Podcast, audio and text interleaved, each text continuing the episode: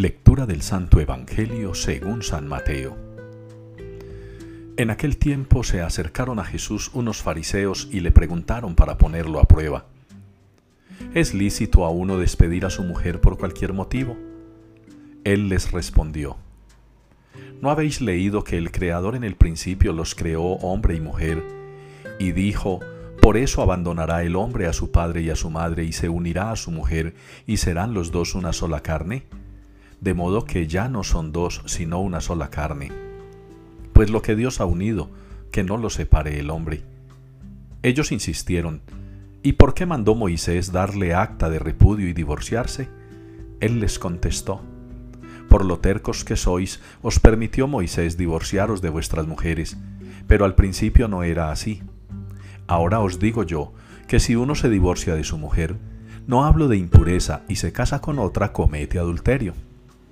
Los discípulos le replicaron, si esa es la situación del hombre con la mujer, no trae cuenta casarse. Pero él les dijo, no todos pueden con eso, solo los que han recibido ese don. Hay eunucos que salieron así del vientre de su madre, a otros los hicieron los hombres y hay quienes se hacen eunucos por el reino de los cielos. El que pueda con esto, que lo haga. Palabra del Señor. Llega el esposo, salid a recibir a Cristo el Señor. Esta es la respuesta que damos en la liturgia de este día al Salmo 44. Llega el esposo, salid a recibir a Cristo el Señor. Es una invitación que nos hace el salmista en este día tan especial en que recordamos a Santa Rosa de Lima, patrona de América Latina. Ella, esposa de Cristo, se entregó plenamente a Él a una edad muy joven. Nos llama hoy a nosotros también ella, con su testimonio y ejemplo, a entregarnos al Señor, a serle fieles a Él. En el Evangelio los discípulos interrogan al Señor acerca de la relación con la esposa, con la mujer, de la fidelidad, de la permanencia, de la durabilidad de la relación. Ya en la primera lectura se nos ilustra también un poco al respecto.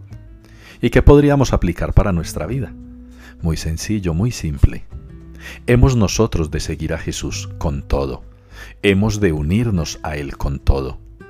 Si usted y yo nos sentimos iglesia y la iglesia es la esposa de Cristo, a Él le debemos absoluta y total fidelidad por encima de las dificultades, por encima de los desalientos, a veces por encima de las crisis de fe, siempre fieles al Señor. Y vamos a comprobar de esta manera cómo siempre en nuestra vida podremos recibir al Señor. Llega el esposo, dice el Salmo. Salimos nosotros de nuestra casa, de esa casa íntima de nuestro corazón, para recibir al Señor y hacerlo pasar, y que se quede con nosotros, y que viva con nosotros y que tengamos con Él una vida feliz.